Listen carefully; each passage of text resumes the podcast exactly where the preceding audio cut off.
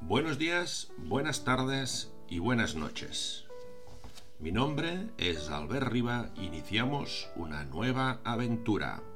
Una aventura llamada El Claustro. Un espacio para compartir prácticas milenarias en un mundo digital.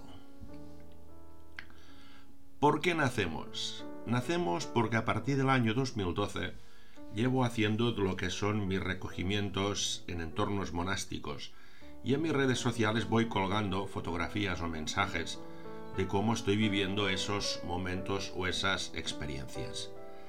Posteriormente publiqué mi cuarto libro, Conexión Monástica, y a partir de ahí se aumentaron y se aceleraron el interés de personas, sobre todo empresarios y empresarias o directivos o directivas, que estaban muy interesados en saber más de lo que pasaba en esa vida monástica y sobre todo cómo esas prácticas milenarias me servían o podían servir para ser mejores personas, tener mejor calidad de vida y sobre todo poder ser mejores profesionales también, ¿no? A partir de ahí es cuando decimos vamos a ver qué podemos hacer, vamos a ver qué podemos crear y al final nos decidimos a crear el claustro. El claustro como un espacio de pausa, como un espacio para compartir, para conversar, para explorar y sobre todo para aprender nuevas prácticas que podemos aplicar en nuestro día a día. Así pues, explicado el origen del claustro, vamos a empezar por el primer podcast con el primer punto para explicaros por qué y cómo entró la vida monástica en mi vida. Era más o menos el año 2010, cuando estaba conduciendo más o menos 80.000 kilómetros al año, dormía 5 o 6 horas al día, trabajaba muchas horas al día, estaba muy activo los fines de semana en entorno de trabajo o en entorno de asociacionismo, y mi, mi cuerpo descansaba poco, digamos. ¿Qué pasó? Pues que el año 2010 y a la vuelta de un viaje de Alemania, un pequeño coágulo en la parte del cuello me acaba provocando una especie de microictus, me acaba provocando una parálisis facial, en el cual no podía mover toda la parte derecha de la cara. Me costaba mucho cerrar el ojo, había perdido movilidad de la parte de la cara, y a partir de ahí, pues en ese momento primero te das un poco de, no sé, de susto, sorpresa o extrañez pero de repente fui al médico. Y cuando fui al médico lo primero que me preguntó es cuál era mi estilo de vida y automáticamente dijo, no hacen falta muchas pruebas. Eh, esto tuyo es un burnout, producido por el tema del estrés, el ritmo de vida. Y en el fondo has acabado más quemado que la pipa de un indio. Fue entonces que le dije que me marcara todo el tratamiento que debería seguir para poder, digamos, reducir ese pequeño bulto que se había hecho en el cuello y a partir de ahí recuperar la movilidad facial.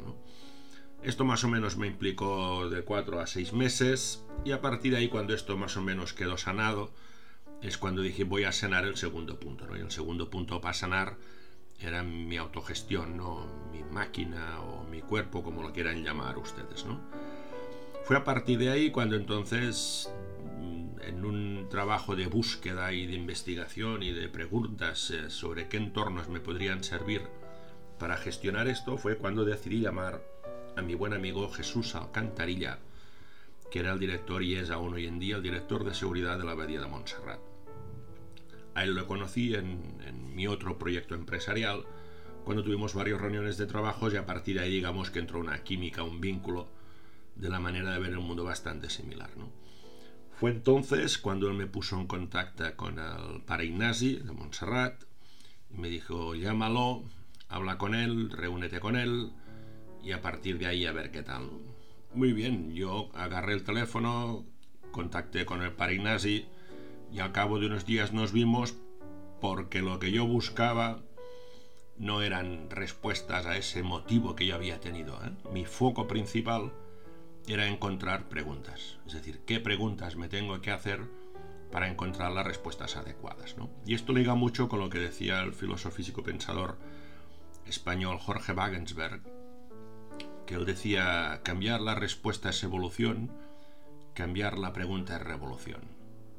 Y yo estaba en medio de una revolución provocada por una parálisis facial y necesitaba respuestas, obviamente, pero necesitaba preguntas. Y la vida monástica, el entorno monástico, creía y que me ayudaría a encontrar esas preguntas y respuestas. A partir de ahí, explicada esta introducción, por qué yo tuve ese, perdona que lo diga así, tortazo, y me acerqué a la vida monástica para gestionar mejor, voy a intentar explicarles en, este apartado del podcast de ahora tres, tres conceptos vitales para comprender la vida monástica y luego hablaremos de cinco aprendizajes. ¿vale? Como conceptos básicos les hablaré del concepto de casa, del concepto de voluntad, del concepto de dualidad de espacios. ¿A qué me refiero? Cuando vas a un monasterio no vas a un Airbnb, no vas a, un hotel, no vas a un, apartamento casa alquilado, vas a casa, vas a casa de un monje y de unas monjas que en lugar de vivir 2, 3, 4 que pueden vivir la mayoría de familias, viven 20, 30, 40, 50 personas. Con lo cual, cuando te invitan, te están abriendo su casa y toda la casa. O sea, puedes ir a sus jardines privados, puedes ir al comedor, puedes ir a la sala capitular, puedes ir a muchos lugares de la vida monástica, con lo cual matices importante, ¿eh? te abren tu casa, como cuando te abren tu casa tienes que ser muy respetuoso.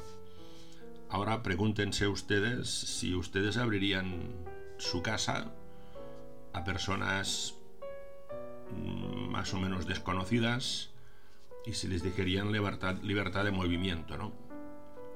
Por eso yo creo que es muy valorable y poner en valor el hecho de que te abran tu casa como concepto importante, ¿vale? El segundo punto o concepto a tener presente de la vida monástica que me gustaría matizar es el concepto de voluntad. Está muy bien que tengas un entorno en que los espacios, la disciplina, el orden, el, sistema y todo esté más o menos ordenado para que funcionen todas las cosas. Eso está muy bien y es necesario. Pero lo más importante es la voluntad de la gente para interactuar con esas normas o esas pautas y eso es algo interno personal.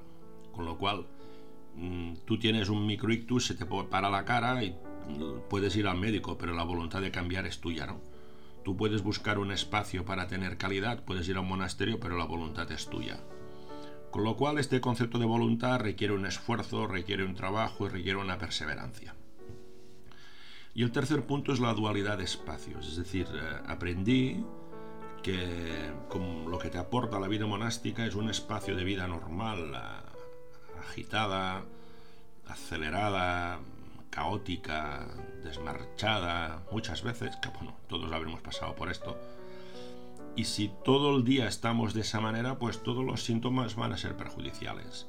Por eso es importante encontrar otro espacio que sea opuesto a este, que sea más tranquilo, que sea más pausado, que sea más suave, que nos aporte más calidad de vida.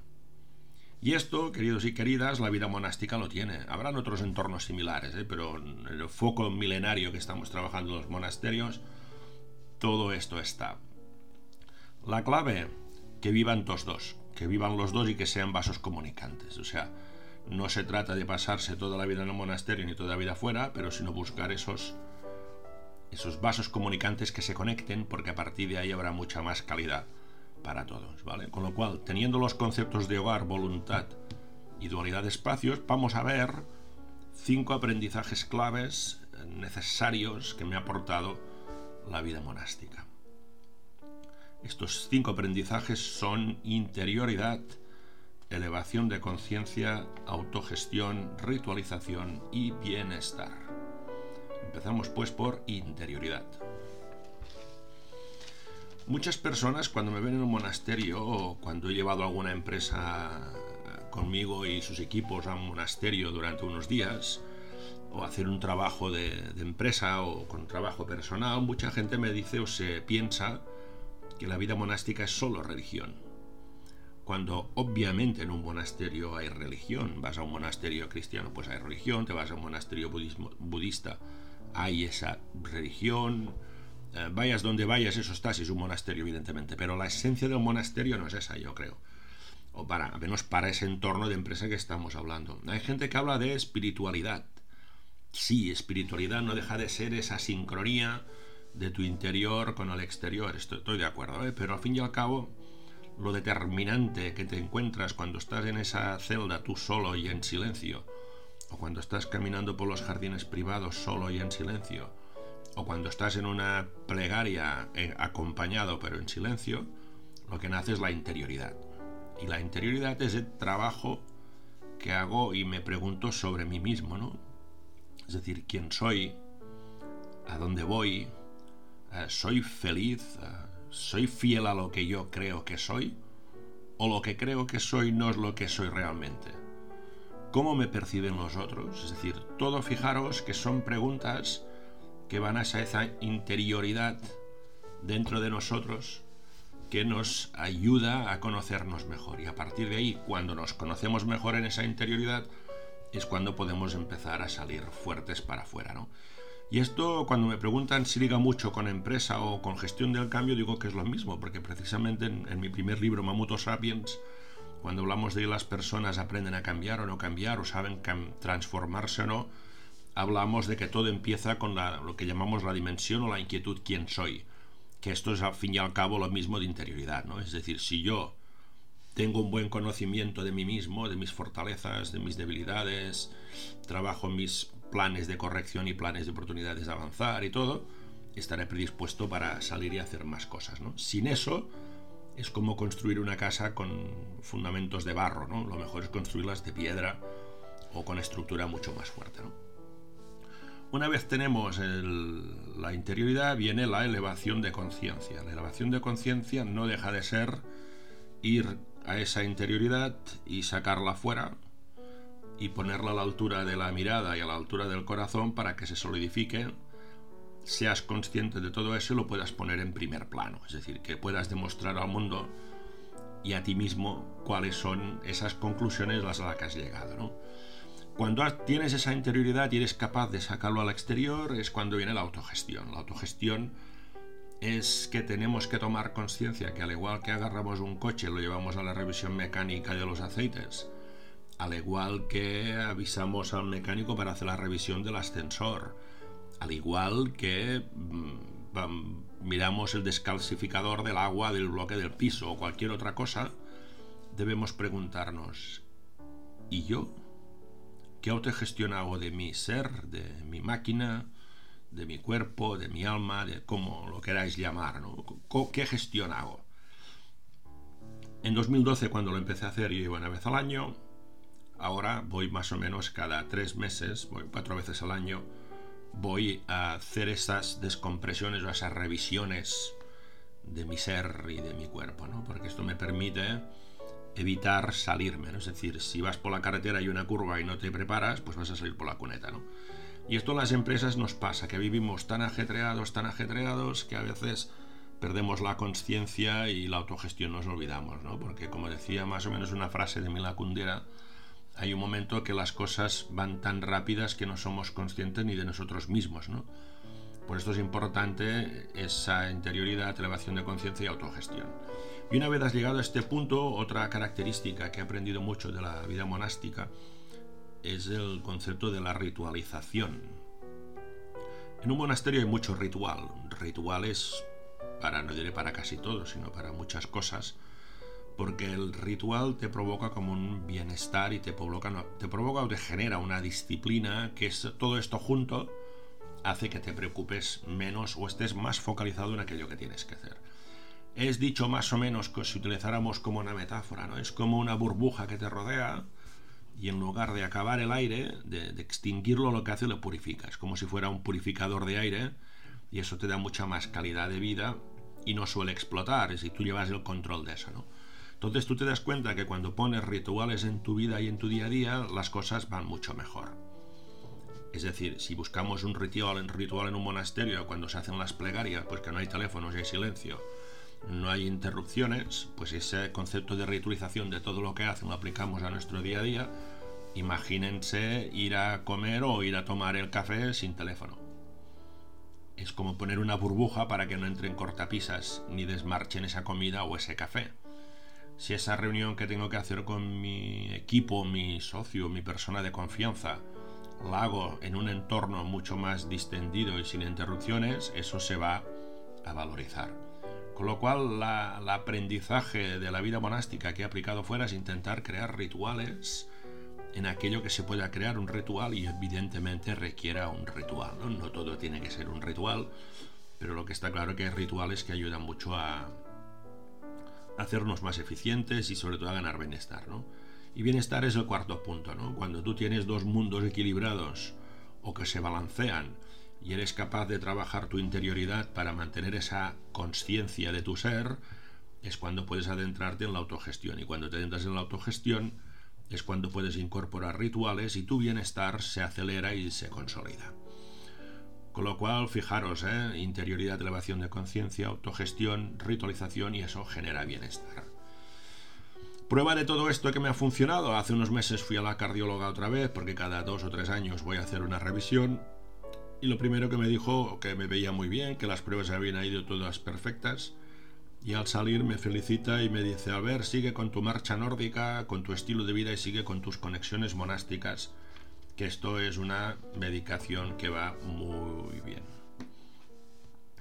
Así pues, ya lo ven, he cogido las prácticas de la vida monástica, me las he llevado fuera y momentos que hago más intensas en el monasterio y fuera me miro de aplicar algunas, ¿no? En cada podcast miraremos de hablar de algunos ejercicios para poder aplicar fuera y en este caso lo que os diría es que pongan en su agenda ah, algo muy especial, porque ahora se miran sus agendas, todos verán que tienen trabajo, trabajo, reuniones, cualquier cosa, pero la pregunta es, ¿tienen espacio libre para ustedes solo? Es decir, un espacio que ponga espacio para mí. Casi seguro que no, ¿eh? Yo les diría, agarren la agenda ahora busquen el cualquier hueco que sea del día, yo les aconsejo por la mañana y pongan time for me, tiempo para mí. Y pongan lo sagrado. Verán que a partir de ahí verán beneficios que van a empezar a ver, observar y notar. Como conclusiones del podcast de hoy, primero, para convivir en este mundo loco, todos necesitamos unos vasos comunicantes que nos equilibren repito, vasos comunicantes que nos equilibren. Y segunda conclusión, eh, en uno de los paseos que tuve con el padre Moisés Salgado en la abadía de Silos, teníamos conversaciones sobre la religión, la espiritualidad, la interioridad, todos estos mundos, ¿no?